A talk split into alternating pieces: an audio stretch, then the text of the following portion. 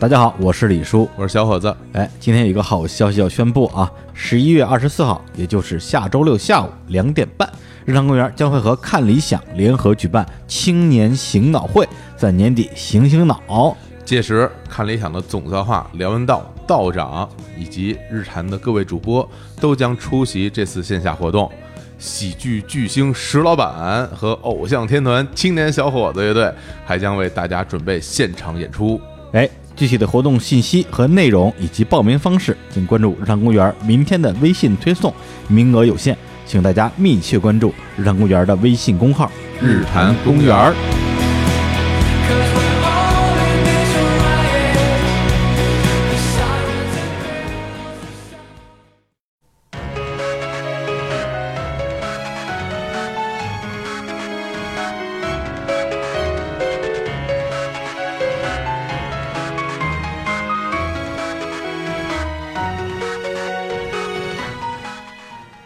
Hello，大家好，这里是日谈奇妙物语，我是淼叔，我是李叔，我是小伙子。哎，我们今天又把这个淼叔请回来了啊！哎，对，因为前段时间呢，我们那个日常公园我们在干嘛？这叫招兵买马，是。啊，这个疯狂扩张，对，烧光所有融资，马上就不行了，自我自我膨胀是吧？对，然后呢，对，我们们差不多在这个一两周时间里边吧，啊，面试了一百多个人，对，对，因为这简历实在是太多，对，太踊跃。然后呢，我们就跟大家面试，每次到最后都会问同一个问题。哎，前面都是聊什么业务啊、工作经历啊，对这个谈过几个女朋友啊，谈过几个女朋友啊。哎，没有男的，谈过几个男朋友是吧？对，然后呢，对对，然后呢，到最后都会问同一个问题，说，哎，日坛的节目，哎，你最喜欢哪一档？是对，这样也是我们一个用户调查嘛。对对，结果呢，到面试到第二天的时候，我们就。换问法了，这问题不问了。呃，对，就说，哎，日产的节目，嗯，你除了秒叔的节目，你还喜欢什么节目？对 对对，所有人都说这个日产奇妙物语，哎，就喜欢杀人放火，我就就没法聊了。我觉得我们平时。老录一些什么聊什么电影啊，什么音乐啊，这个就是全白聊了。文化呀，就是没有。刻意啊，刻意树树立所谓的文化类的这种这种形象啊，对，完全在杀人放火面前崩塌了，荡然无存是吧？对对，我跟你说，主要一击。其实我觉得可能你们这个面试可能是为了这个朝阳分局进行一个叫犯罪分子筛查的活动。对，所以呢，这个前段时间跟淼叔我们说不行啊，看看来这这个还是得杀人放火，人民群众喜欢，哎，对对，喜闻乐见。是。啊，那我们就从善如流，哎，赶紧找淼叔，咱们再聊一两期杀人放火的事儿，是，而且之前聊一两期科普的啊，对，关于这跟踪狂还有睡眠的，对，更早的时候聊两期这个爱情的，对，爱情奇妙物语，然后就很多的听众留言说，淼叔怎么不聊案件了？我们想听案件呀，对，我说哎，那咱们就哎。大家来个案件，继续聊案件，聊一聊，聊一聊。我们来详细聊一聊案件，纯粹的案子。对，而且这个案子我们看时间啊，对，一期不一定能聊得完。对，因为这个案情也是非常的复杂啊。那今天我们聊哪个案件呢？淼叔啊，今天我们这个案子呢，在日语里面他们叫这个奇遇东京连续幼女诱拐杀人事件。哎呀，然后在国内大家可能更知道一个名字叫做宫崎勤事件。宫崎勤事件啊，非常有名。对他讲的是一个什么样的事儿呢？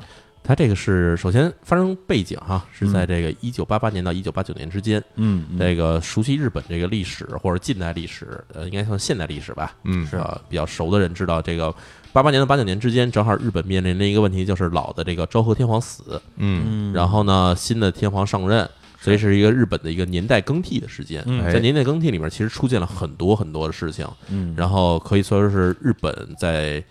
这几十年之内可能最乱的一年，然后在这一年里面出的这个案子，其实影响一直到了现在。嗯，它首先表现的案子就是说有在短期之内吧，东京附近女童，嗯，然后就在家附近，然后就突然消失失踪失踪，对，然后给很多家庭带来了一堆的这种不眠之夜，然后以及长久的痛苦，引起了恐慌啊，恐慌，这是当时引起了整个社会上的恐慌。这个案子最后是在。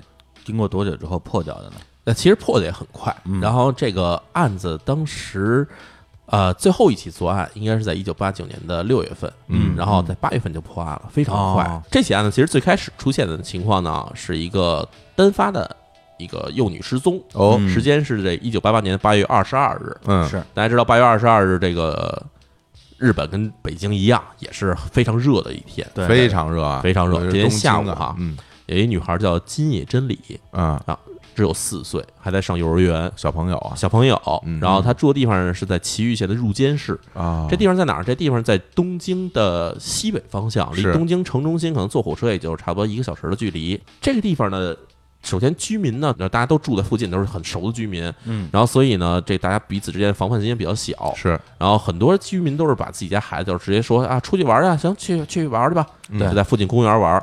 结果当天下午，这女孩出去玩以后就没回来，哦一晚没归。你知道，只有四岁的话，家里肯定很着急，所以当天晚上七点左右，家里就已经开始通知警察说这孩子找不着了。嗯。嗯。然后最开始警察采取的措施就是，这女孩可能比如去谁家玩了，或者可能在附近的哪儿贪玩没回家，找一找去。啊，对，就找派出所警察开始找，然后家里警、嗯。家里这个父母也开始给附近的这个幼儿园同学家里打电话，说啊。这个谁说我们家孩子在你们家里啊？哎，找了一晚上，谁都没找着。嗯。哦，然后呢，这女孩家里有一个背景是什么呢？她的父母这个是一家这个设计公司，嗯就是做这种建筑设计公司的，啊嗯开了一家这个这个这个这个公司的老板，所以家里还比较有钱。嗯然后警方得到这个消息，先是找在附近找没找着以后，警方定了一个方向，就是这可能是一个就是所谓的绑架、啊，要赎金的。要赎金的啊这种。所以当天晚上十点以后，警方当地警方就开始派人去他们家等着蹲守。到第二天以后，就开始把这个，你知道我们在电视里经常看到什么这个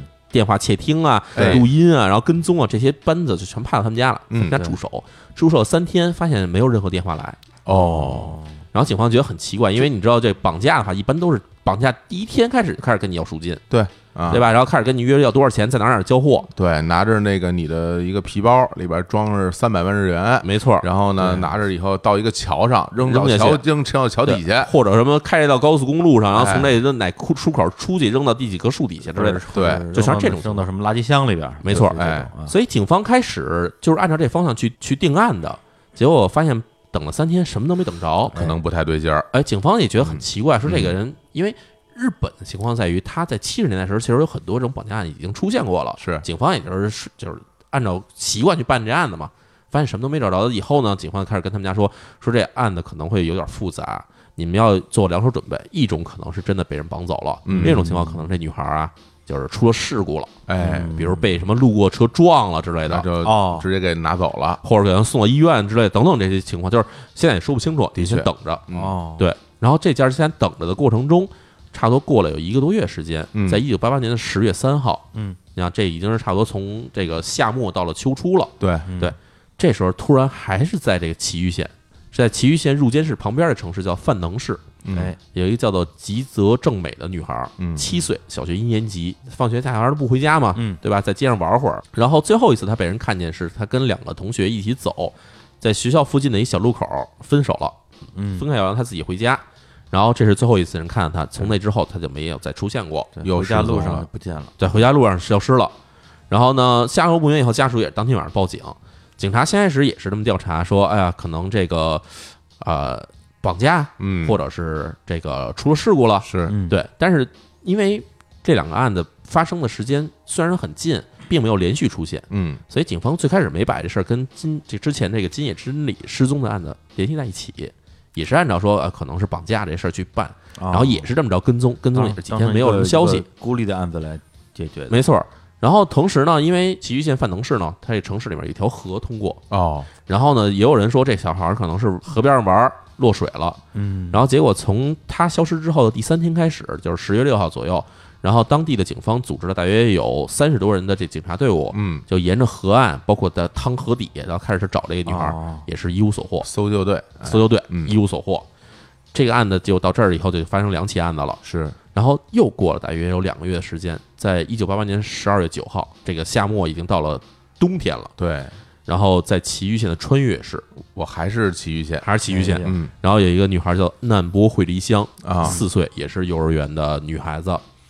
她最后被人目击的地方是离自己家只有五十米的小公园。儿，嗯。因为当时日本这个在埼玉的穿越市这地方呢，它有很多这种日语叫团地的地方，哦，团地相当于我们这个就中国的这种住宅小区，是。就是一堆这种小板楼，然后这板楼中间是有一个小的这这这街街心花园一样的地方。对，一块儿一块儿的，没错，这女孩是在吃晚饭之前跟家里说我出去玩一会儿，就就下了楼，下楼在自己家楼前的这空地上玩儿，离自己家门只有五十米。嗯，结果玩儿玩儿一会儿，晚饭的时候没回家，哦，结果家里报警了以后，警察就来了。警察说这事儿不能小视了，因为已经在半年之内已经消失第三个女孩了，而且在同一个县，在同一个县，这嗯地方也不差的不太远，嗯，彼此之间这几个城市可能中间也就隔个大约十公里左右的样子。而且之前你还可以说是可能是什么被车撞了或者掉在河里了，这就是家门口对丢了，对，对，这肯定是人为的了。没错，所以警方呢开始对这事儿进行了一个等于是详细的搜索。嗯，结果第二天他们发现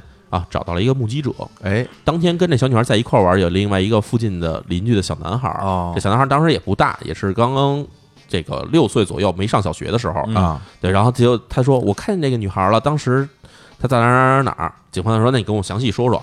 他说当时看到一个大约四十岁左右的男的，嗯，把这女孩带到车上去了，哦，嗯然后就开走了。我这个非常关键的那个目击证据。然后这警方就说，就肯定问他说：“你确认就是丢了这个那魔慧离香吗？”嗯他说：“是啊，就是我们经常一块儿玩嘛，小朋友大家都熟嘛。嗯，然后那你看到这男的，第一他什么车？嗯小孩儿这么小，他也不知道什么车。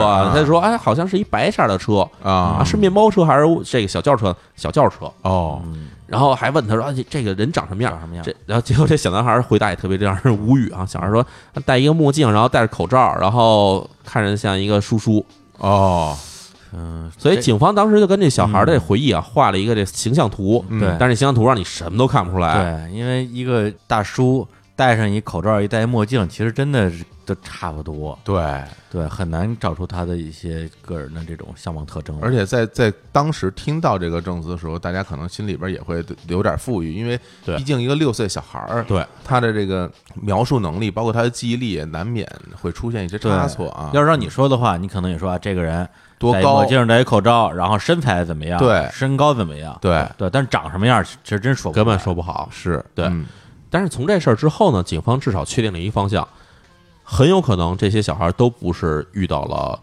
事故，嗯，嗯，而是真的被人诱拐了。是是，然后最大的问题是在于，这个人诱拐了以后，他到底干什么？他首先不跟家里联系，嗯那这些小孩到底怎么着了？对对，这要是在中国啊，假如在中国发生的话，大家可能想到第一个就是人贩子，对卖了对，就把哎孩子卖了，而且因为他是小孩儿嘛，没错，对对对，嗯哎，日本有这种人口贩卖的没有啊？真的吗？日本没有这个需求的原因在于，首先哈，嗯这个你也知道，人贩子很多是因为，比如说家里需要劳动力，嗯，或者比如说哪儿哪儿需要这个延续家族。对对吧？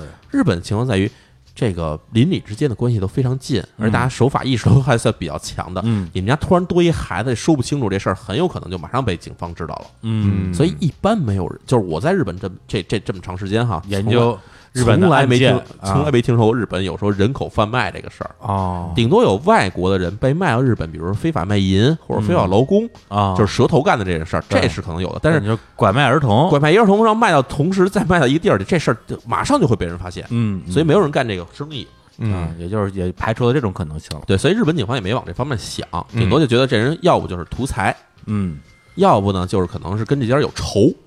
但是这四个人对。可能都有仇啊。所以警方开始觉得呃还没四个人，还是三个人。啊，对，三个人，对所以警方开始觉得说，有可能是这这，比如谁家有有仇人，因为第一个是老板嘛，老板有可能结仇嘛。嗯但是第二个被劫走的孩子家里呢是出租车司机，哦，第三个孩子家里根本就是普通的上班族，嗯这在这个三个家庭背景上找不到任何共同点不，挨着的，对，不挨着。嗯所以这事儿呢，警方也觉得说，好像遇到了一个从来没有过的这种犯罪的类型。嗯就这样，警方在找着找着的过程中，突然，我们上一消失的这个受害者，那国库离乡是十二月九号消失的，对，是，结果过了不到一周时间，十二月十三号，嗯。在这个也是埼玉县哈，埼玉县的一个山里头，因为日本有很多是山里头是有这种青少年的所谓的这种露营地呀、或者什么活动中心啊、这种地方，啊，然后就有一个工作人员在他工作这个活动中心附近的山里面，发现了一套整套的这个小女孩穿的衣服和鞋。哇，嗯，怪吓人的，呃，啊。他他开始觉得啊，可能哪个孩子来这玩儿，就家长带着孩子来玩儿，要换一身衣服，嗯，然后就扔在这儿了。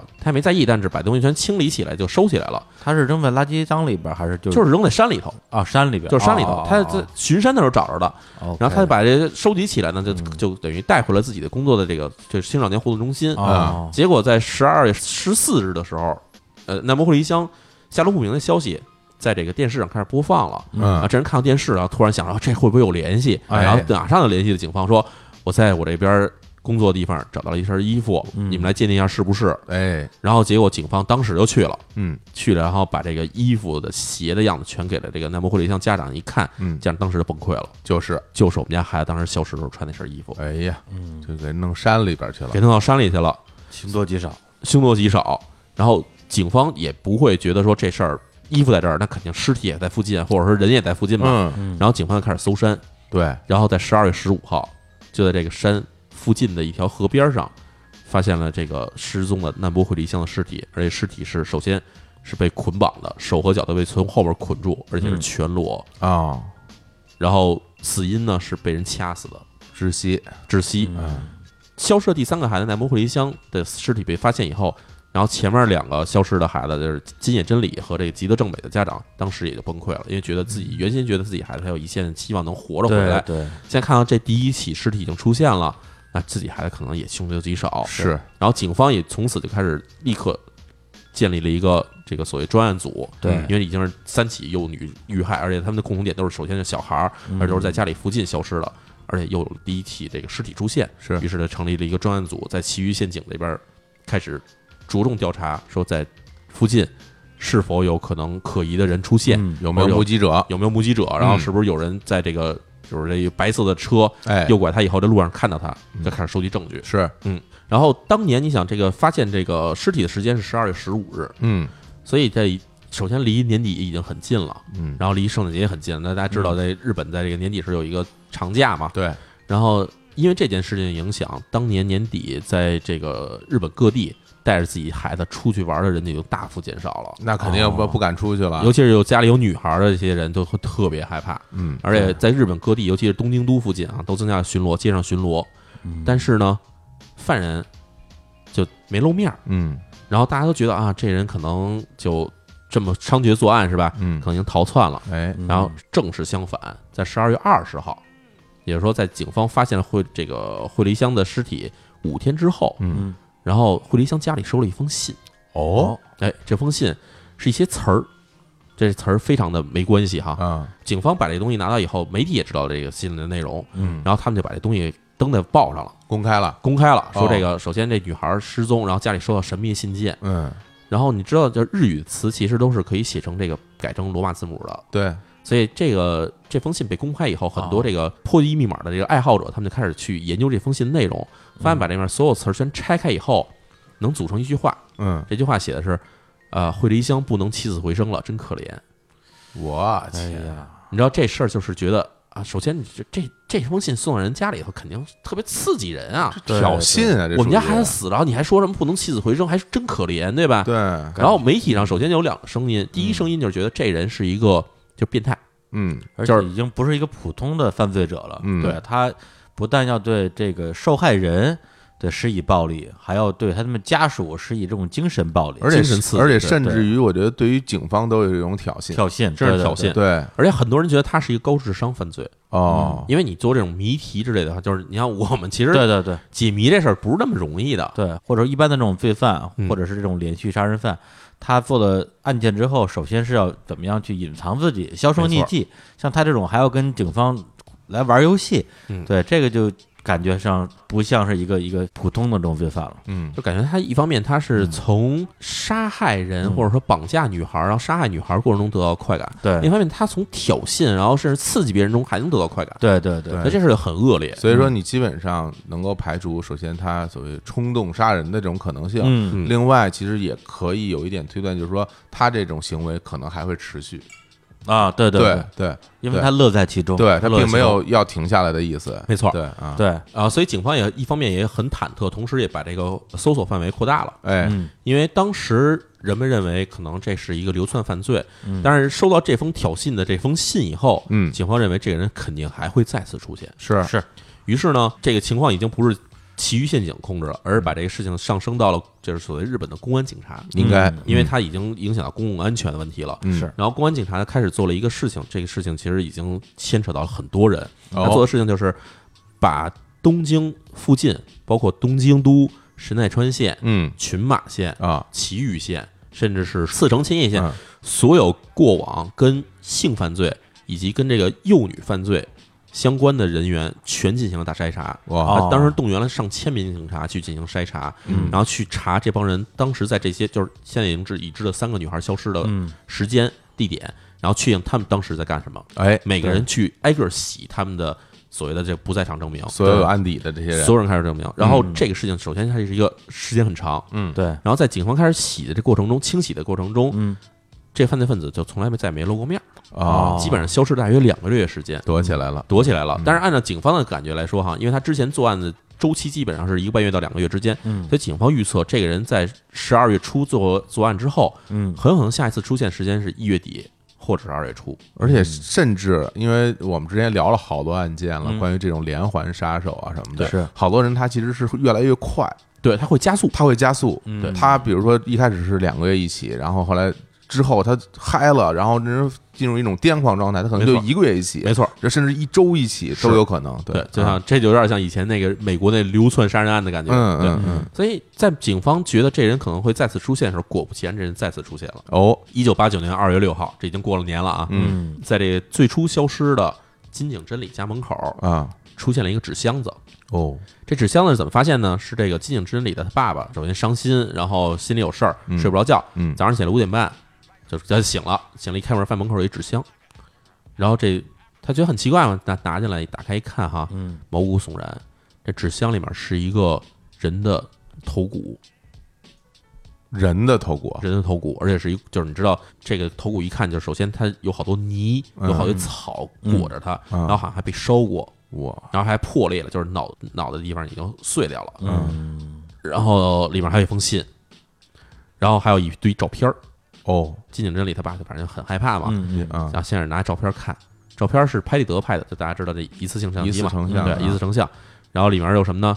有一张照片是粉色的短裤，嗯。还有一张照片是这个这红色凉鞋。他爸一看，当时就哭了，就是他女儿全是他女儿消失的时候，就是失踪之前穿的衣服。嗯。然后呢，这封信里写的什么呢？这封信里写的几个词，嗯。一个是真理，嗯。真理就是这个金叶真理的这个名字嘛。嗯。然后呢，遗骨嗯。烧烧或者烧毁的收，嗯然后证明、鉴定这几个词，嗯那反正也意味不明嘛。嗯，但是，但是这句话意思到最后，大家才明白是怎么回事儿。哦，当然，从这几个词以及从这照片上来确定的话，警方首先决定这很有可能就是金野真理的遗骨了，是然后进行了司法鉴定，确实如此。这哦，太令人愤怒了。你想自己家闺女被人诱拐走了以后，对，然后过了几个月收到是自己家闺女的脑袋，嗯，这事情简直就是你知道，所有人我觉得都没法接受这个事情，而且是只剩骨头了是吗？就只有骨头了，哦。也是烧过的骨头，还有带着裹着泥和草，就是明显他好像是被嗯。埋过或者被丢弃过，然后再给烧了以后再寄回家里。嗯。对，这让我想到几个点，一个是说，首先，呃，他知道这个女生的名字，对。对，说明就是他也一直在关注这个相关案件的一些报道，对，对。然后另外就是说，这个人真的是非常的疯狂和大胆，而且很残忍，对，我我我就说啊，因为这个东西出现在生活人家门口的，对他不可能借助其他人外力去送这个东西，他就是自己送过来的。而这个这这个事情的本身是有危险的，而且可能被抓的。而且最奇怪的是，你知道日本他们是有这个早上起来收报纸的习惯的，嗯，对，就有小哥骑着车去送报纸。嗯嗯这时间是什么呢？就是日本上基本上送报纸时间是在四点一刻之后到五点之前。嗯这因为我在日本熬过夜，我见过人送报纸，对。嗯然后，所以当天往他们家送报纸那个人到他们家的时间是四点半左右。嗯，然后据送报纸的人说，我当时去他们家是没看见纸箱子，嗯，太嚣张了，那等于四点半以后才送过来，卡着点儿来的，所以警方首先就判断哈，要不就是送报纸人送来的纸箱子，先查这份报纸的。对，查反但这人肯定确实没这没这关系，啊。然后就发现这个人很狡猾了，啊，他先摸清了送报纸人每天几点到这地方，对，然后又摸清了这家人几点起床，嗯。然后就在卡着点儿中间这一几乎不到一个小时的时间里面，把这纸箱子放在他们家，然后再不动声色的离开，你想他为了卡这个点儿，他就得做多少的这种调查的工作，对，相当执着了，相当的疯狂执着，而且心思缜密。对。心思缜密，嗯。对。然后家里人肯定说这个头骨呢，肯定当时受不了啊，疯了，这叫，绝对疯了。嗯，然后首先他爸爸就非常愤怒，告诉我嗯一定要亲手抓人，我要把他杀掉。一定，然后他妈当时反正病倒了，嗯。因为家里这个那这个小女孩儿，我们因为广播里面是没法看到这个照片的啊。嗯对，金眼针里的小女孩长得特别可爱，真的是小洋娃娃一样。嗯，然后家里含辛茹苦的是给她养到四岁，都当宝贝儿似的养大了，结果就肯定啊，这眼前只剩这一个头骨，嗯这谁受得了啊？是要真有人把我们家猫杀了，弄成这样，我都要给人宰了。必须啊，冲锋枪啊，那绝对的，就嗯是杀了他，然后给他脑袋砍下来烧了他之类的。对，然后送到他们家去再，送到他们家也绝对是这样。嗯嗯，然后家里人觉得这事儿就首先没法接受，警方也觉得这事儿很挑衅的时候，对，就过了几天，嗯。二月十号，嗯，也就是说离他送头骨这一天，基本上也就过了在四五天的样子。对，插一句，这时候已经是平成时代了，平成时代了，已经是平成元年了，平成元。年了啊，然后朝日新闻，嗯。这是一大报纸嘛，嗯。收了一封信，嗯，上面写着犯罪声明。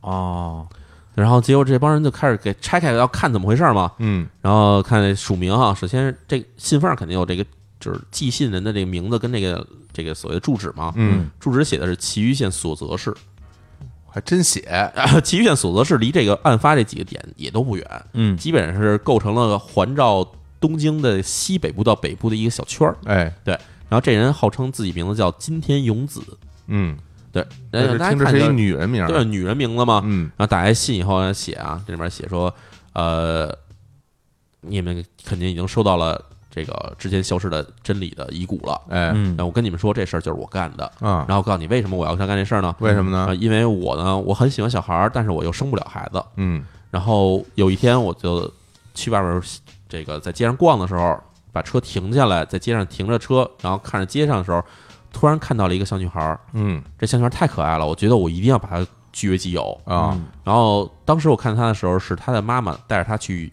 这个游泳池游泳，然后呢，我就开始跟着他们，跟到了游泳池门口，嗯然后看他妈妈把他送到游泳池以后，就自己回家了，嗯就走了。然后我就在门口等他，等想等着女孩出来。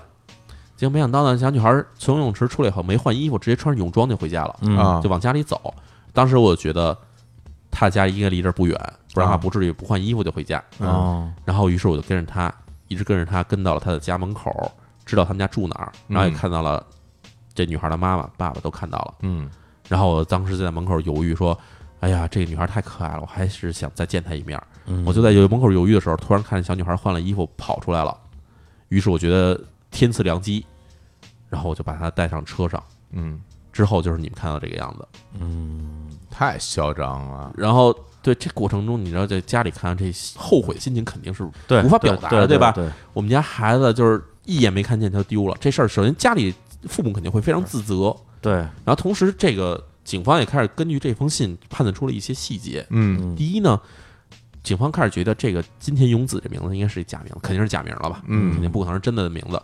然后警方觉得他不是一个女性写的，是一男性写的，为什么呢？是因为这个人他在写这封信的时候，是首先表现出两个欲望，一个是嗯倾诉欲，啊，嗯还有一就是要把自己的行为合理化的这么一个诉说欲。啊，对这两个事儿其实，在女性身上很少能表现出来。哦，哦，就是男的喜欢讲理，我跟你说，这个一旦吵架了或者有什么事儿的时候，男的喜欢把这事儿这理论给你掰出来说，为什么要干这事儿，这事儿怎么干的，这事儿这一般都是男的去说这事儿，啊女的一般很少说这事儿。而且在写这封信的时候，你其实看到他嗯用词很少那种很情绪化或者有富有感情的那种描写，这更不像是一女的能干的事儿。或者说他做了这么一个是吧惨绝人寰的一个犯罪行为之后，他觉得这事儿只有自己知道，他觉得不过瘾，他得把这个细节跟人说去。对嗯对他说了之后，对说的过程他会觉得特别爽。对，嗯，而且这个呢，也能跟那个小男孩的那个目击证词也能对上，感觉对上因为。小男孩当时说说是一个男的嘛，嗯，对，当然了，也有可能是女性化妆的，但是他第一感觉是男的，那肯定啊偏向男的更多一点。没错，所以警方首先确定这个犯人应该是一个男性。嗯第二呢，大家也知道说，这个人他写这封信的目的，并不是说我就想让这家人知道，嗯，他直接寄给了这个报纸发行商嘛，他没寄到人家里，所以他并不是说只想让让这家人知道，嗯。他其实是一种显示欲望。他想让全日本人都知道，甚至全世界人都知道。所以这哎个诞生了一个所谓的这个犯罪方面的一个词，叫做剧场型犯罪，就是从这件事情出现的。哦，就是当时研究这种犯罪行为的这专家提出说，这个人其实是把这个媒体包括社会当成了自己的一个剧场哦舞台，对一个舞台，嗯我要去表演，我要让大家去，因为我这犯罪的事儿能得到你知道得到刺激，嗯，然后我自己能得到一种满足感，好像在剧场里表演一样的感觉。而且大家还可以来追我的剧，嗯来追我的番，可追我的后续。那我们是否可以去试想一下，他可能在生活中嗯，这种东西求而不得，就是他可能在生活中没有人会关注，没有这种舞，台，对，然后但他又特别想表演，但他也什么都不会，所以呢，呃案子被定为这种剧场性犯罪以后，警方嗯也就基本确定了一点，嗯。说这个人首先他肯定是一个很有表达欲望，或者很想出人头地，想在媒体、嗯。公众面前露面的一个男的，哎，这形象基本确定下来了。嗯嗯，然后同时对这些之前我们说的这个进行这个东京都附近的这些啊涉牵扯到性犯罪的人去进行筛查的这过程还在进行着，嗯但是到目前为止一无所获。对，啊想看看有没有惯犯嘛。有没有惯犯嘛？因为一般都是从这种人以前干过这事儿从这是入手的。然后呢，呃，家里金野这个金野真理家里收了这个遗骨以后哈，大约准备了有不到一个月时间，啊三月十一号，金野真理家里给他办了一个小的葬礼。嗯尽管没有收到所有东西，但是至少有这孩子脑袋了。是，然后呢，就给他办了一个小的葬礼。嗯结果没想到在葬礼当天，金野真理家里又收到一封信，这封信上写的说：“谢谢你们给他办葬礼，太谢谢你们了。”疯了，这简直就是持续的挑衅！我跟你说，真的，这家里肯定是首先气疯了，第二就觉得本来想办葬礼，就是至少给自己家里人心里一个，安慰嘛心里这。个安慰。对，没想到办葬礼这个安慰还还被人去进行挑衅。而且他还知道啊，他知道哪天，没错，对，持续的刺激，而且包括刚刚提到说他通过给报纸写那封信啊，写这个犯罪的细节，他实际上刺激到这个就是受害者家里家属的这种心理，就是说他会回忆起自己有可能让这个犯罪不发生的所有的细节，没错，他就会会去追回。他会不同不停的复盘。然后当时我要是不带他去那儿，对当时我要出去看他一眼，就不会这样对对。对所以，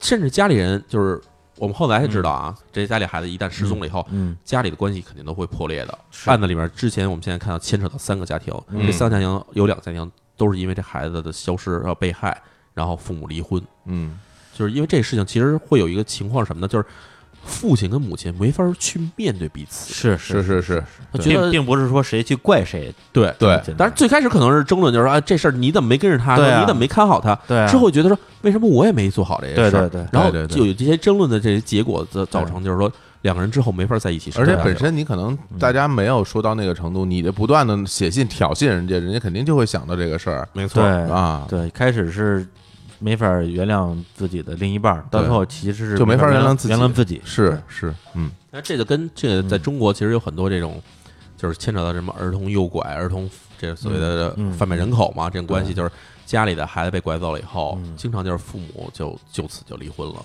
或者而且就有的干干脆就直接精神上会有一些问题，甚至很大甚至就不活了，家破人亡，这是很常见，真的是这样。有很多，太恶毒了，这孙子，在这事件之后，然后警方就觉得啊，这个人办的这些事情实在太绝了，而且警方那边压力现在一定特别大呀，全社会都开始关注就是这事儿了，因为大家嗯都在关注，持续的破不了案，没错。对这个他们这个办案人员心里边一定的就会焦急啊，而且你想，他这个专案组成立是去年十二月，也就是一九八八年的十二月成立的，嗯。到现在已经过了三个月的时间了，嗯，什么消息都没有，是。从昭和到平城了，已经。招到平城了，对，天皇都换那了，昭和六十四年到了平成元年了，对啊，所以这个整个的这个专案组的人员的士气就低落，下降的非常快。而且发现咱们之前就是淼叔讲的这个很多都是日本罪案的这个故事嘛，嗯，经常遇到这种情况，日本这个士 这个警方士气低落，对对对，就是因为解决不了嘛，对对，就是首先这个日本成立这种全国性专案组的嗯案件，一般都会牵扯到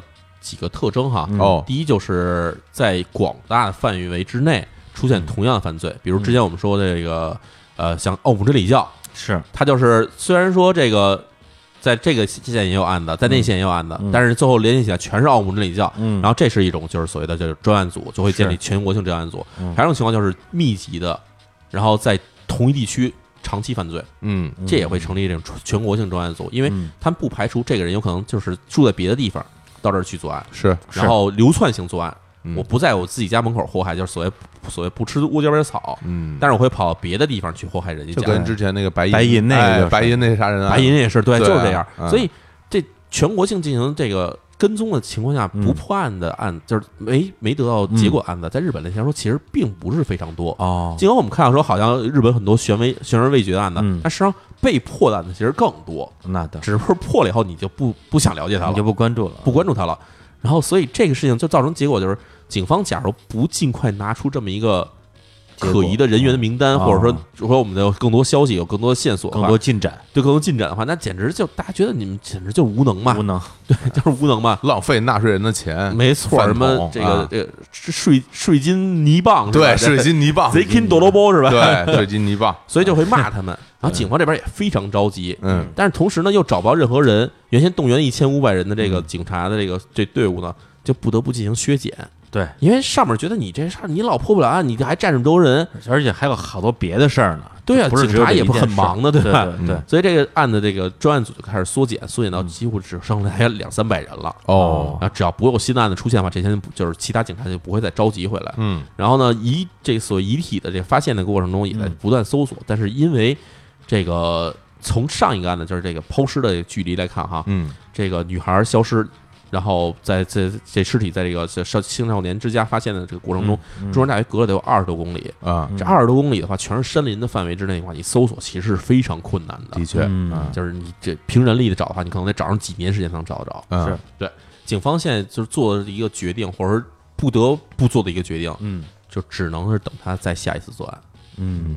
因为找不到他的踪迹啊，任何消息都没有，任何的线索也都没有，除了一次小孩的这个目击证词以外，什么东西都没。我觉得最关键就是没有目击，嗯。唯一的一个目击还是一个小孩儿的目击，然后他这个目击上面没有任何这人的就是具体的形象的特征的描描述，一个是目击，一个是说他实际上是找到了一些衣服啊，找到了他自己也寄过来了一些东西，那里边你没有找到这个罪犯他留下来的自己的一些，比如 DNA 之类的的确，这对，太狡猾了，对，没有任何的真正的线索嘛，对，没错所以对警察来说呢，什么时候他再出现，嗯然后警察也不知道。嗯，然后说在哪儿布控，因为这人覆这个覆盖范围基本上已经遍及了祁玉县一半儿的范围了，嗯在哪儿布控也不好说。嗯嗯那警察现在也很忐忑，说怎么办法才行？是眼瞅着肯定他还会再有作案，嗯再作案我们还是逮不着，那就就完蛋了。哎，嗯对然后这犯人现在其实也在琢磨，嗯因为犯人他也不傻，他肯定也会看新闻、看这消息什么的，是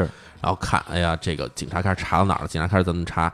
然后犯人也动了一脑子，果然下一期案子又出现了。哎，我在现在我们先放首歌，嗯让大家先平复一下心情。这首歌是追梦林琴带来的《阿卡内萨斯开罗特拉萨雷托哎，啊这什么这什么意》，思呢？就是是粉红色的晚霞照在回家的路上。嗯，我们来听一下这首歌。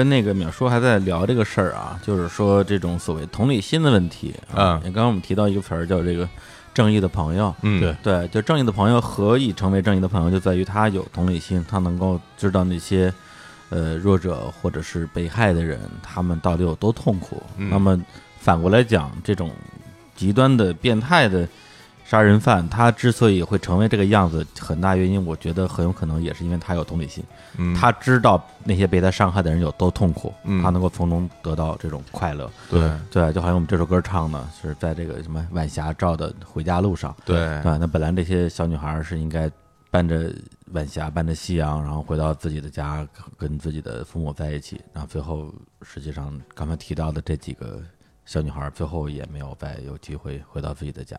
对，想到这儿就让人心里边特别的痛心。呃，非常就是生理上会有一种反胃的感觉。对，然后而对于这个罪犯来讲的话，这可能更是正是他快乐的源泉吧啊，。甚至他能够从少女的被害，嗯然后从刺激她的家人开始，能获得更多的乐趣。区别就在于嗯说，这些痛苦她能感受得到，但是她能感受到这些痛苦，其实给这些受害人的家家里人带来的是巨大的悲伤但给她带来的是巨大的快感。是对，这是无法令人接受的。真正的把自己的快乐建立在别人的痛苦之上。没错这个不是我们平时开玩笑的那个说法了。而且真的就感觉上，就是经常我们会看到有些人干了坏事儿以后，全社会去谴责他，嗯，但是这些人反而会因此得到了极大的满足哎感，洋洋自得。洋洋自得，甚至可能还变本加厉。关关注感，对对那个什么高铁占座男，对对对对，就特典型那个对，就是有一种恨不得全社会都想杀了他，但嗯是他还觉得特别开心。对，就是你们拿没办法，对，你们最后也杀不了我呀。同理心这个东西，我们经常会说，有的人没有同理心，嗯，但是我觉得同理心有，你还需要就是能够从别人痛苦中能想到说这东西有可能是我的痛苦，嗯，或者从别人那种绝望的感觉中自己也感到绝望，嗯嗯，而不是说从别人的绝望中感觉到自己很爽。对我能对别人施以痛苦，而有一种那种就是我是统治者的这样的一种一种，没错，尤其是在正当情通过正当的手段或者嗯正当的情况下，他无法去伤害别人，嗯然后或者说刺激到别人，然后用这种方式，他能获得一种扭曲的一种统治感，或者有扭曲的这种所谓的强者感。嗯，这真的是一种变态啊！嗯，来，好继续接着接着来说。啊，就是下一次的案件的发生。没错，嗯在这个上次我们讲到说办葬礼，这个给这个真理小朋友办葬礼，然后他去寄了一封信去刺激他们家。嗯在这封信寄出之后三个月以后哦，三个月了啊，已经到一九八九年的六月六号了。啊然后地点也不再是崎玉县了，而是在东京啊，啊。东京在东京的东部有一个区叫江东区，我不知道大家听说没听说过。嗯江东区那边呢，它首先特点就是它靠海，嗯，然后有很多这种普通的居民的这种住宅区，是。同时靠海边的地方呢，盖了很多这种高层的这种住宅区。哦。有一个地方叫有名嗯。阿里亚街，啊。对，这地方呢很有名，就是它首先它是一个比较现代化的一个地区了。嗯然后公园盖得很气派，然后有很多这种什么网球场啊，啊。什么什么足球场啊，嗯，然后这个大片的户外绿地啊，然后很多高层楼，其实是一个比较怎么说是比较高档社区。嗯。对。然后在这地方，六月六号晚上六点，有一个叫做野本玲子的女孩，五岁，上幼儿园的时候，她在自己家附近的公园玩儿，结果再没回家。哦。嗯。然后呢，之前所有案件都是在埼玉县，是。所以埼玉县家长都已经非常害怕了。对然后东京这边只是耳闻这些事情，因为毕竟离自己还有点远。嗯。家里就是很多很多家长可能并没有想到说自己家的孩子可能会这样，是在东京的西北部嘛，对啊埼玉嗯。然后没想到在东京的正东方向，嗯。哎，这边出了这么一案子以后，当时人就炸了。嗯。那社会上就在想说，哎呀，这个人竟然流窜到东京来作案了。嗯。在这事情不久之后，也就差不多过了不到一周，六月十一号，在埼玉县范能市，嗯。这范能市呢是在埼这个埼玉已经算西部了，从东京来说的话，其实相对来说有点远，是。在东京的西北部，已经靠近八王子地区了。啊。对，在这地方呢，一个墓地叫宫泽湖墓地，它是一个公众墓地，啊，嗯。基本上平常很少有人去嘛，对吧？嗯。然后在这墓地的公共厕所旁边儿，然后工作人员发现了一个旅行袋，嗯。嗯。然后呢，他就把这旅行袋打开了，嗯然后当时就吓了他一跳，因为里面全是断掉的人的肢体，肢解了被肢解了。嗯。然后他当时马上报案嘛，警方来了以后，开始把这个袋子里面这些肢体拿出来看，然后发现身体被切成了三段儿，嗯。然后手和脚都被分别锯开，然后放在一边儿。嗯然后警察一看啊，这个一看就是一个幼女的尸体，因为她比较小，呃尸体比较小嘛，是。嗯。对，但是发现没有脑袋，哦，没有脑袋呢，然后警方肯定也可以鉴定嘛，就是从这个这个这个血型啊，这个身体特征啊，包括 DNA 鉴定，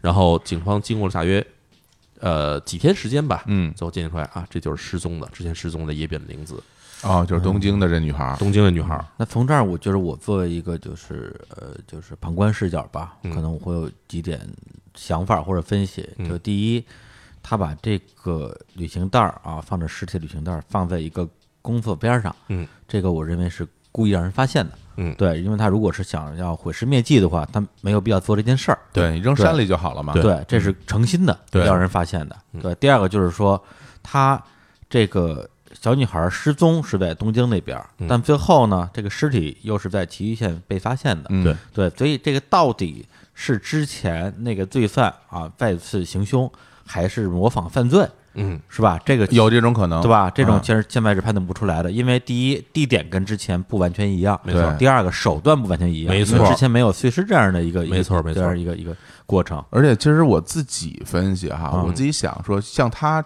这种犯罪的者的人格啊嗯，他的类型，其实他是希望更多人见到，嗯。而且他其实。如果我判断的话，他一定会去东京，因为东京是是首都啊。对你是首都作案，呃风光啊。就从他的角度来理解的话，嗯嗯而而且呢，就是如果他在首都做完案之后，如果再再去弃尸的话，我觉得他恨不得我估计他得扔到黄居去，他才爽。对对，他得扔到特别有影响力，嗯这种这种秋叶原那种人特多的地方，他可能会得到更大的满足感对，那种被关注感。不，其实是这样哈，嗯就是我对这事儿也有想法，嗯，就是第一呢，就像刚才李叔说的是，嗯他扔在了一个这个一个湖附近的墓地的公厕的旁边，他嗯确实想让人找到，嗯，但是同时他有一个矛盾，就是不想让人太快找到，有点胆怯是吧？就是他有点儿，你知道，就是其实可能是一方面是犹豫胆怯，嗯。另一方面他可能也有一个自己就是觉得时间越长，这尸体被发现的之后，嗯。越难断定这事儿跟他作案有关系，我搞得复杂一点。对他搞得复杂一点，嗯，所以他你想这个墓地旁边就是湖，他假如想真的毁尸灭迹，他直接把东西扔到湖里就完了。是啊，或者是到山里边找个地儿埋起来。没错对对但是他又想展展示自己，嗯他又不太敢展示自己，嗯然后就扔在一个所谓的很偏僻地方，嗯而且还选择了就是他从东京绑了人。以前大家看的就是他案子都是在这个崎玉县绑了人，开车十几公里或者可能开车几公里，是扔在山里就完了。但是他从东京东京东部绑了这个人，嗯绑了这个女孩以后，他给抛弃在了这个埼玉县的西部，嗯这中间距离大约三十多公里，挺远的，非常远了。是所以这个事情就就让人觉得这个犯罪分子他在想这个事情。嗯就假如这事儿是同一个人干的啊，是他肯定是在这么琢磨这事儿。他之所以为什么这么干，后面我们会说到。哎嗯，然后包括刚才李叔说，他为什么会改变了作案的手段？之前只是比如说是呃这个尸体抛弃，对但是这次为什么会分尸？对哎对，然后这个其实也是他在里面有一个考虑。这其实也就是说，我们后来会在后面会聊到，这犯罪分子其实他是非常狡猾的一个人。嗯嗯对。然后警察从这边调查呢，到这一天为止，嗯，新案件出现，警察进行了梳理，他们已经梳理一个大大约三千七百多人的一个可这个嫌疑犯的一个清单，非常大的工作量。但是没有一个人符合。嗯嗯而且最可怕的是在于，警方在对这些人进行过滤的过程中，是。他们也在不断持续关注这些人的动向。啊，结果在这女孩消失，就是之前我们说这个呃野本玲子六月六号消失这一天，没有一个人符合他说他们去过附近，啊，等于都有不在场证明。这就根本不可能是这帮人做的。你之前排查所有的有前科的、有案底的这些人，没有任何一个人符合这个，所以真的是一筹莫展。可以想象他们的内心肯定是非常绝望的，就是焦躁又绝望。第一个个是所有能做的工作都做了，对没有任何结果。嗯第二就是在他们做工作的同时，又发生了案件，没错，然后就在相当于是他们已经这个拼尽全力，而且全国的媒体、人民都在关注的时候，在眼皮底下又出这么一个事儿，就简直这个事就没法交代了。颜面尽失。我觉得对对警察来说就是那种怕什么来什么。而且最可怕的是，警方这边是同时他们在进行这个分析的过程中，嗯他们觉得这个案件很有可能是之前没有过案底的人作案的。嗯，对啊，现在就有肯定有这方面倾向，因为这是排查那么多人了。没，错，所以他们把这个这个范围扩大到扩大到哪儿了呢？嗯扩大到说不是性犯罪，而是暴力犯罪的人。哦，他们比如说是去排查什么样的人呢？比如有人在这种色情的影像店里偷 DVD 啊，啊，比如说甚至可能说，哎，我去专门去买这个，比如跟这个残害女孩相关的这种录像或者是书籍的这些人，嗯开始排查这些人，但是这个名单就简直就太大，就没法想，就首先他大部分购买行为是匿名的，对，你根本找不着。然后你要叫找这些人的话，要翻他们有轻微的犯罪行为去翻这案底的话，嗯，这个这名单就非常非常庞大。对，而且就是刚才也提到说，呃，他们通过筛查这个过程去找这个犯人，呃就是你可以说效率是非常低的。嗯，对，那他们可以说不能说期待的吧，就是他们等待的，也许就是通过下一次对。犯罪的过程能够给他们留一些线索，没错，结果也没有，而这次犯罪还是没有，而且这次犯罪跟前面犯罪的风格又又不一样又。大大变。对，而且你说是不是一个人都不好说，所以很多警方自己内部声音也在说，说这可能是一个独立的犯罪，或者模仿犯罪，模仿犯罪对对嗯包括他们查这些有案底的人，其实我觉得的确也有道理，因为像这种级别的犯罪，连续杀人、诱拐，然后还去做一些分尸的动作，嗯，会感觉说这起码应该是一个老手。对，如果说一个一个新人没有任何犯罪记录，一上来就干这么一个事儿，嗯。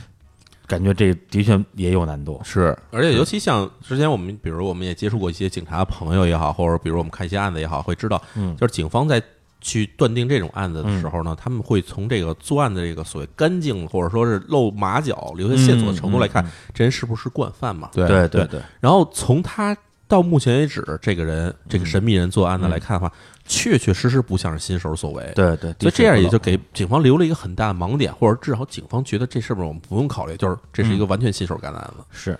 这实在不像是一个可能是没有任何案底的人去做的，而且就算是大家判断说有可能是新手，那我哪儿找去啊？没错，对。对啊，那就完全没有有线索。对，完全就大海捞针了。对。对，这就好像比如说我们国产的这个刑侦片里经常会说嗯，说这个两口子。这个媳妇儿死了，那嗯。第一嫌疑人肯定是丈夫，是。哎。因为你肯定要从身边最近的人去下手调查嘛。对对对，嗯。所以警方在这方面什么都找不到，同时他们也只能说去寄希望于说这个人嗯，能够在什么时候再去，比如说寄个东西出来啊，或者说啊。去进行挑衅啊。通过挑衅这件事情暴露自己。对，因为他们相信这个人他是有自己的展示欲的。对。嗯嗯，对，然而事情突然有转机，嗯。就是警方在这时候在进行搜查的时候，突然从一个东京八王子市，大家可能知道八王子市其实是在东京的最西部了，已经。嗯。就是已经接近了山区了。嗯。然后这地方就是是这基本属于就是，假如你听说谁住在八王子的话，觉得这人基本就已经出了东京的感觉，就跟北京住门头沟一样的感觉了。哎嗨，对。嗯然后在这地方突然有一个小这个派出所给这个专案组打一电话，嗯说他们逮着一个现行这个猥亵犯，说怎么回事呢？嗯说这当天啊下午，这个有两个小女孩儿，嗯这两个小女孩儿一个五岁，一个六岁，嗯哎，两个人在这个街上玩的时候，突然有一个人叫住他们，嗯说那个给你们拍照好不好啊？然后人家小孩儿就就答应了，结果这人就把这俩小孩儿全带到车上，哦带到车上，然后就开始就带着他们走了。嗯但是恰巧经过当地，就是他这俩小女孩玩的地方，就是这小女孩的家附近。啊哦他爸爸刚开着车从外面回来，看自己女孩上别人车了，嗯哎呀，他爸就开着车跟着人家了，哎跟，着这车这。必须啊，搁谁都得跟着啊。结果呢，就发现这车开到了这个东京那边，就是多摩多摩地区，多摩地区有山山路嘛，嗯这人就把车停在这个山路附近，把这俩小女孩带上山了。嗯然后他爸也就紧追紧追不舍嘛。嗯，啊，结果当然他爸稍微有点这脚步的残疾，哦所以呢就跟的比较慢。哦这个人把这两个女孩带到山上以后，这他等他爸顺着那些脚印啊，和顺着这方声音方向爬到山上看一看，俩女孩都已经被拖得半裸。然后这人正拿着照相机拍照呢，这他爸当时就急，拿着棍子就上来，告诉你干嘛呢？嗯嗯然后这个人一看这事儿，当时也就害怕了，啊呃，就直接就愣住了嘛，嗯他爸上去一把把照相机夺过来了。嗯大家知道现在现在大家都是数码相机，那时候没有数码相机，所以他爸不知道他拍的是什么，但是一看那俩女孩都半裸，他也就知道了，这肯定拍的不是好东西。是啊然后结果那人就跪在地上跟求说说说那个你你你千万别报警察，说这我以后再也不干了，说我跟你道歉，说赔钱也可以，但是你千万别报过警察。嗯他爸正这个很生气的时候，嗯。结果当地的这个警察呀，嗯，看到这个路边停了两辆车，这山边停了两辆车，警察觉得不对劲，也上山去查了，哎。正好过来了，看这人了，就把他带走了，嗯。哎呀，带走，然后他说怎么回事儿？这人证物证都有嘛？嗯。对，然后这人就说，哎，我其实就是临时起意，嗯。想拍点这个照片儿嗯。玩玩，鬼迷心窍了，鬼迷心窍了。然后呢，但是警察肯定不听那套嘛，对，就是。就把他名字、住址全收集下来，嗯。然后就报告给了这个专案组。嗯。然后专案组的那个负责人啊，也听说他先描述一下人吧，嗯。啊这人二十来岁，嗯。然后呢，说开什么车呀？深蓝色的尼桑。啊嗯。然后专案组这头儿一看说，哎呀，这个首先这岁数不对啊，嗯，呃，岁数原先收集是大约四十来岁，那个叔叔嘛，对，叔叔这是二十来岁，年轻人嘛，嗯然后呢，这车也不对，原先说是白色的车，现在是深蓝色车，然后觉得哎，这可能没关系吧？说嗯咱们现在人手反正也不足，嗯。干脆算了。哦。啊啊，就不深查了，就甭深查了，就是啊。你们调查完了，该该怎么处理怎么处理吧。嗯。嗯。然后这个事儿结果正好被这专案组一个警察嗯。在旁边听见了，嗯。啊，警察说我们家就住这个东京西边儿，嗯，说要不我我明儿我顺便去查一趟得了。去看看，啊。嗯。然后那专案组说是，呃，行吧，那你去查，反正也别耽误太多时间，这事儿我估计可能跟他没关系，啊，可能就是一个这个色情狂，嗯。对你去你去你去看看就完事儿了。嗯。结果呢，这个想要去调查这案子的警察，嗯第二天早上他就没有去东京上班，嗯，而是直接开车去了八王子，嗯。在当地一看，他发现了很多蛛丝马迹，然哦后以及一些可疑的现象，让他当时心里就确定就是这个人做的案子。然后这个人的名字就叫做宫崎勤，哦具体这个人如何做的案，以及最后法庭会如何审判他，嗯。我们下回分解。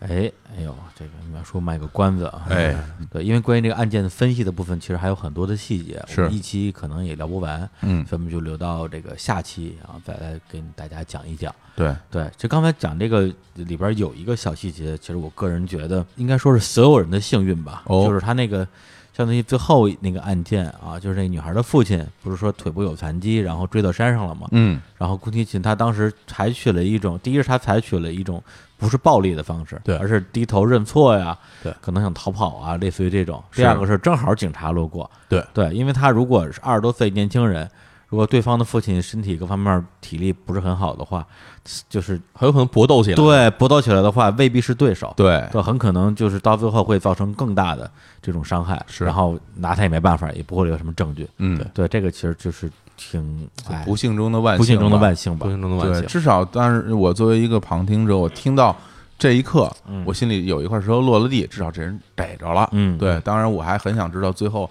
他最终该如何审判他，或者该如何惩罚他。而且他他具体做了一些暴行，到底是有多令人发指？嗯这些都是在我们下一期的节目里会谈到的东西。嗯，是嗯而且刚才就是聊到他之前不是呃冒用一个女性的名字，对是吧？说这个我是罪犯嘛，哎，对，里边有一句描述啊，这个就是说我因为自己生不了小孩儿，嗯所以特别喜欢孩子什么之类的。嗯，说实话，我听到那句话的时候，我突然之间就打了个冷战。哦，对，因为呃，我自己小时候有有一个有点类似的经历，然后在很多年前啊，四五年前，我在节目里当个段子讲过一次，但是、嗯但是没太当回事儿。嗯对，但是现在我突然想起来这个事情，觉得还挺后怕的。嗯对，就是我上小学可能三四年级的时候，嗯比较小，应该也就十十岁左右吧。嗯，然后那时候老去游戏厅玩儿，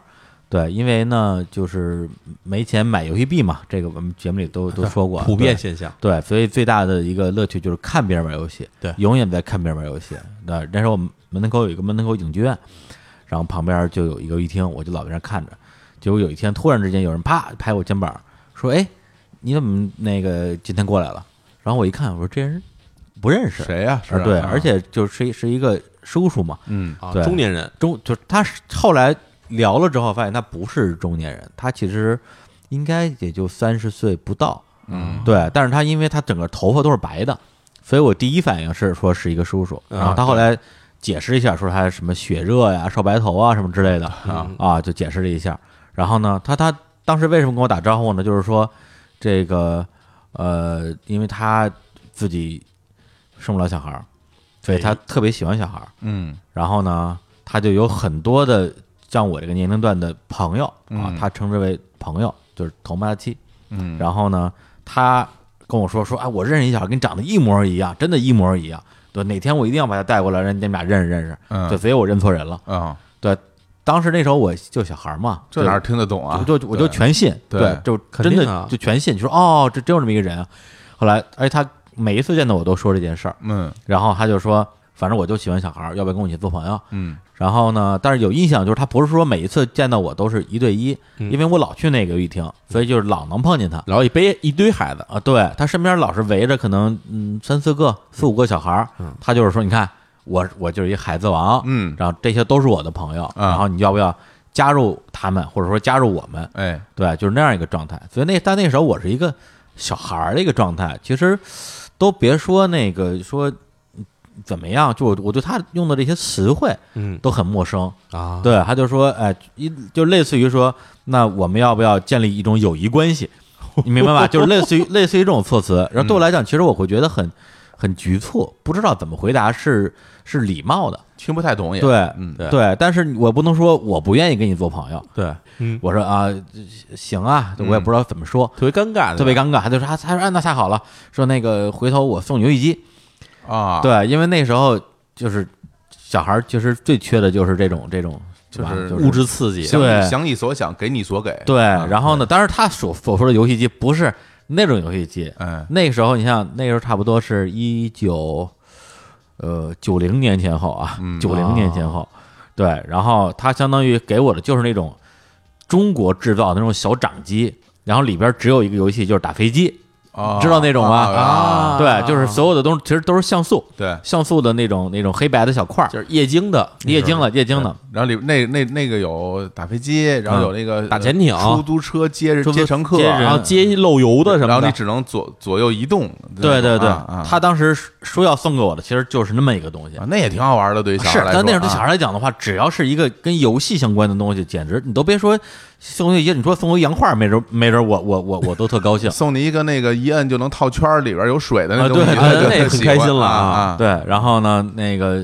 我当时就记得我那时候的心情就特别开心，我说好好好啊啊！对，然后对他，说实话，一开始也没有太强的戒备心理。后来他就说：“那个，呃，这样，那个你哪天你去我们家，我拿给你。”我说：“哎行行。”然后他们家就是其实住的离我们那个都都很近，相当于他们家住在我们家到那游戏厅中间的一个位置，哦叫黑山儿。嗯这黑山儿有一天他就说：“哎，走走走，那个我我我给你拿游戏机去。”然后就带我往他们家走，到他们家楼底，应我记得是到了院儿门口，嗯到了小区院儿门口。他说：“你给我上去吧。”啊，我当时也不知道怎么就想的，就是我突然觉得不对，恐怖感上来了，对，但那个时候其实年纪很小，嗯对，无论是犯罪教育、性教育，其实什么都对什么完完全没有概念。对但当时不知道怎么，我突然觉得不对劲，嗯觉得不对劲，就觉得直觉的对，就觉得我不能跟他上去，有点危。险。对，嗯然后我就说我在这儿等你。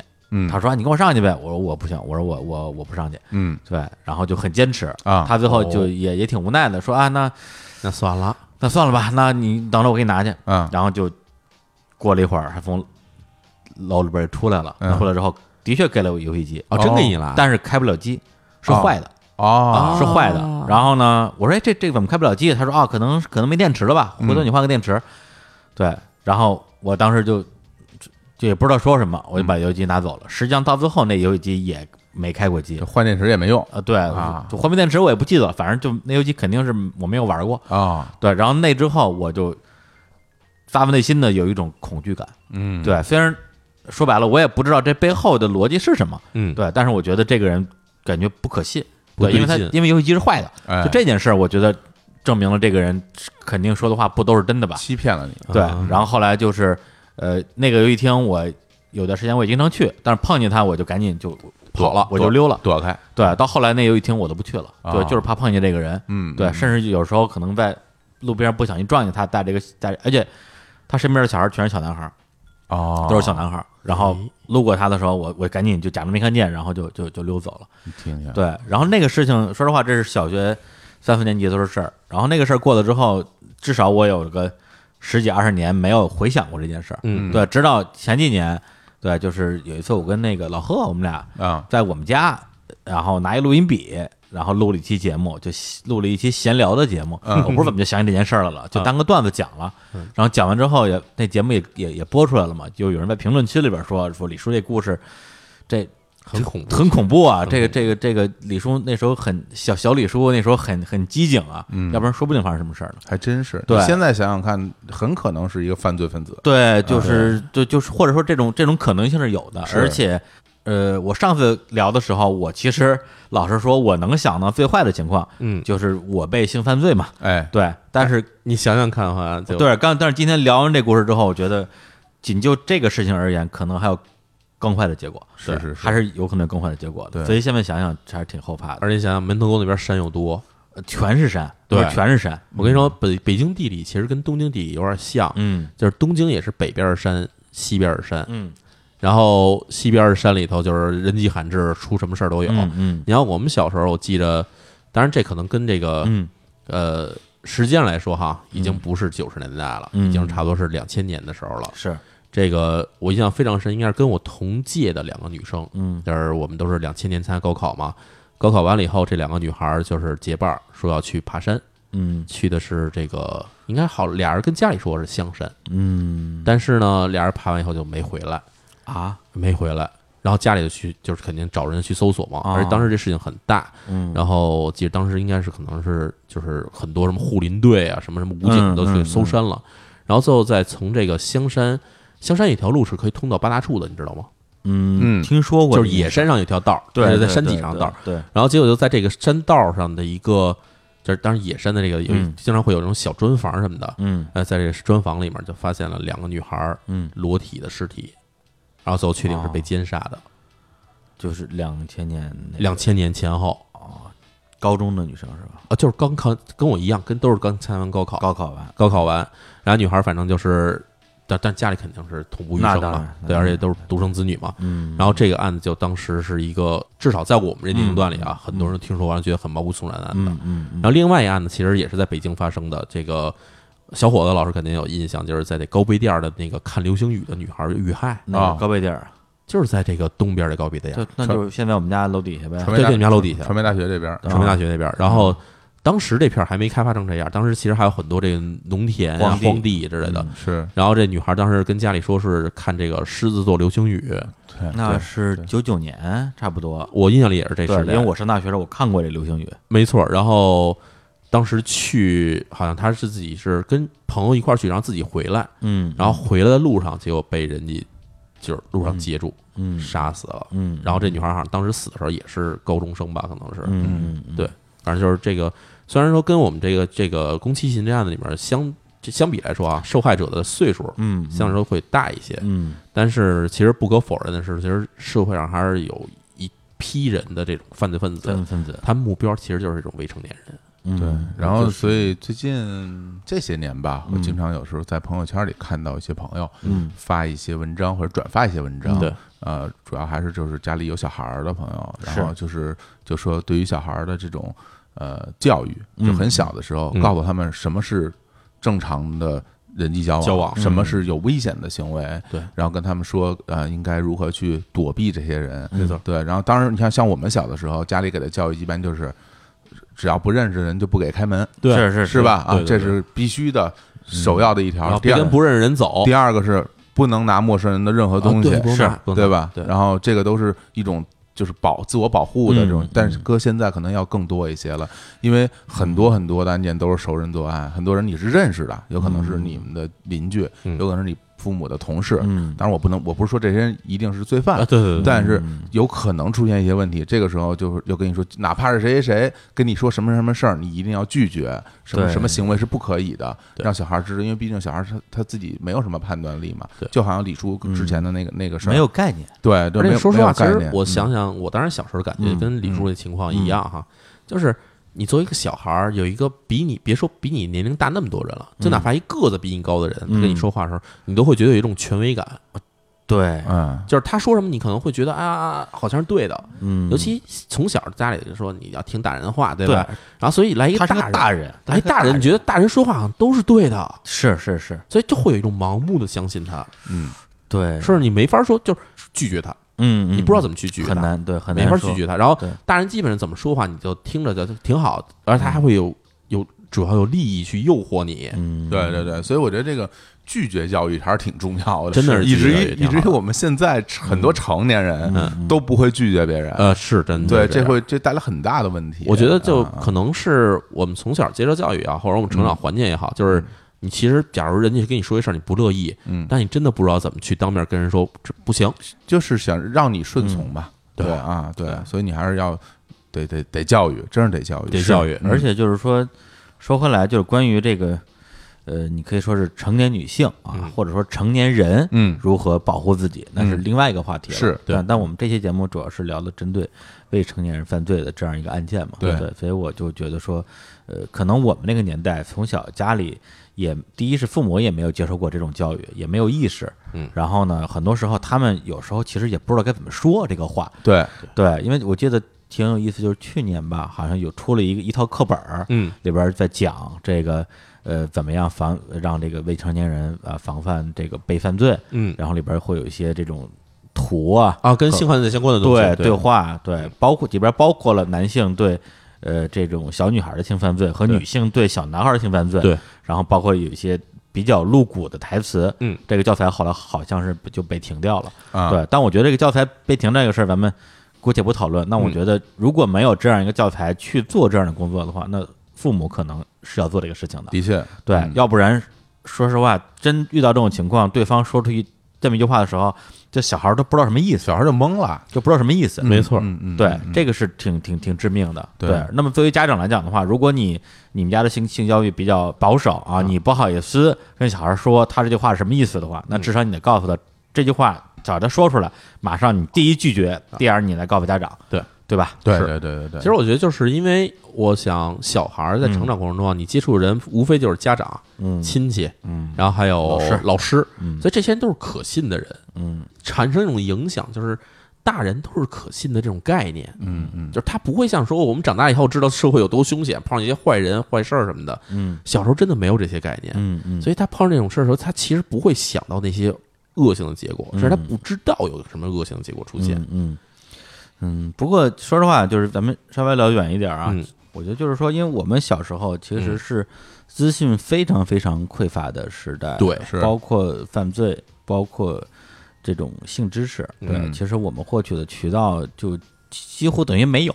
对对，然后呢，呃，就是之前我们私底下开玩笑也也说，小时候可能获得这些知识，要不然就是一些家里或者是同学家里的医疗类的书籍，是 或者是词典，嗯啊，对，或者是一些地摊儿文学啊，还有一些那种家庭服务类的杂志，小时候看得懂这什么地摊文学的这个文化水平，反正就是，反正它就是比较比较两极化，反正就是乱，就是逮哪儿看哪儿。对对对，然后呢？但是现在其实，在这个差不多两千年之后吧，进入了一个互联网到现在移动互联网非常发达的时代。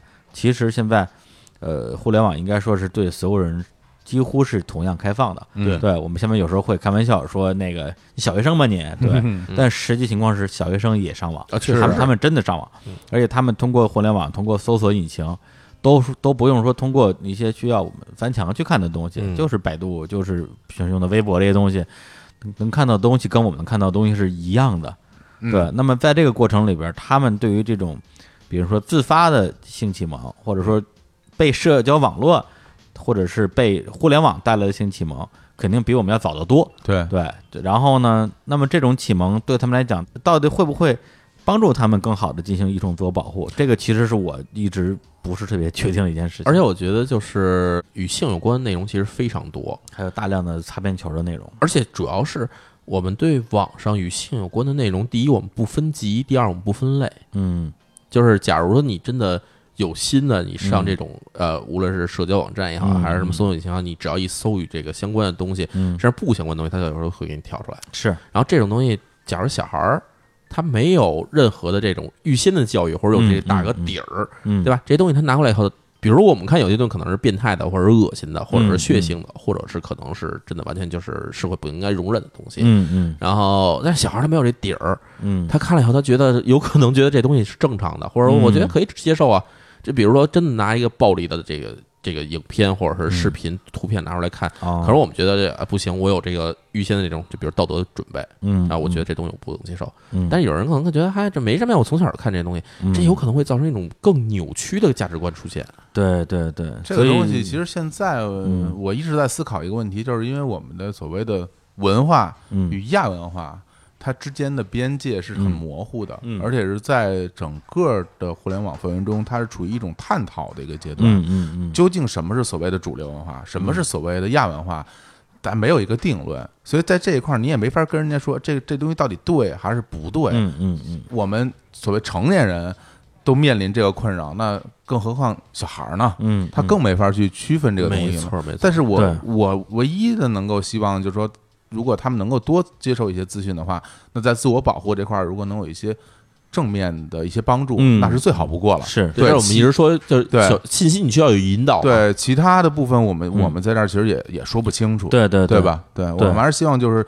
大家能够健康的成长，不受到一些伤害，那是最好的结果。没错对对对，所以就是其实关于现代互联网环境对对于这种一茬又一茬的未成年人的这种影响，嗯。在我看来，我觉得看的可能是一个一个迷局，是，对，而且它对每个人的影响个体差异非常大的。对，对。对，因为可能我更小的那个小朋友我也不认识，我认识比人九五后的嗯。小朋友，他们可能有的就说我我我们小学的时候就怎么怎么样了，我们嗯。上初中的时候就什么都看过了，啊，所以就是因为我们这个呃为了凑时长嘛，对对对，然后最后也是呃通过这个案件，我们自己自己也有一些思考吧，是对，正好在这儿也借机会探讨一下。对，那下期节目的话，我们会把这个案件的部分聊完，嗯包括这个案件本身和这个案件对日本社会后续的影响，嗯，对，包括在相当长一段时间内对日本这个御宅族啊、偶大库这个群体的，你可以说是污名化，对这样一个现象，嗯对，我们可以进入一个深入的探讨。对。好，那我们就下期节目再听淼叔把这个案件说完。行，那我们就下期节目接着聊。嗯，最后呢，我们来带上一首歌，嗯这首歌是 Simon and Garfunkel 的一首歌，叫做《April Come She Will》。好，那我们就在这首歌里边来结束这期的节目。哎然后呢，也欢迎大家啊来订阅日坛公园的微博，还有我们的微信公众账号，都叫日坛公园儿。哎，在这里边能够第一时间得到我们所有节目的更新的通知，嗯啊，而且还可以通过我们的微信推送查阅到所有之前淼叔讲过的这些关于日本的罪案的这些故事。对，行，那就在这首歌里边跟大家说再见，嗯，拜拜拜。拜拜。April,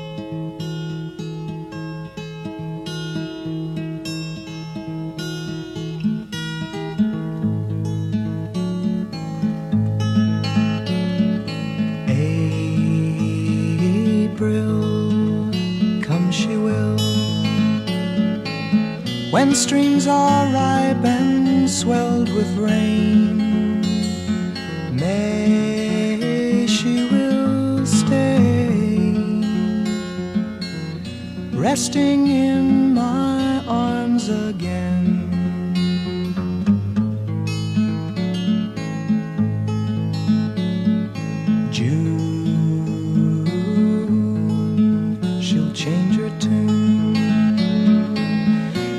Restless walk, she'll prowl the night. July, she will fly and give no warning to her flight.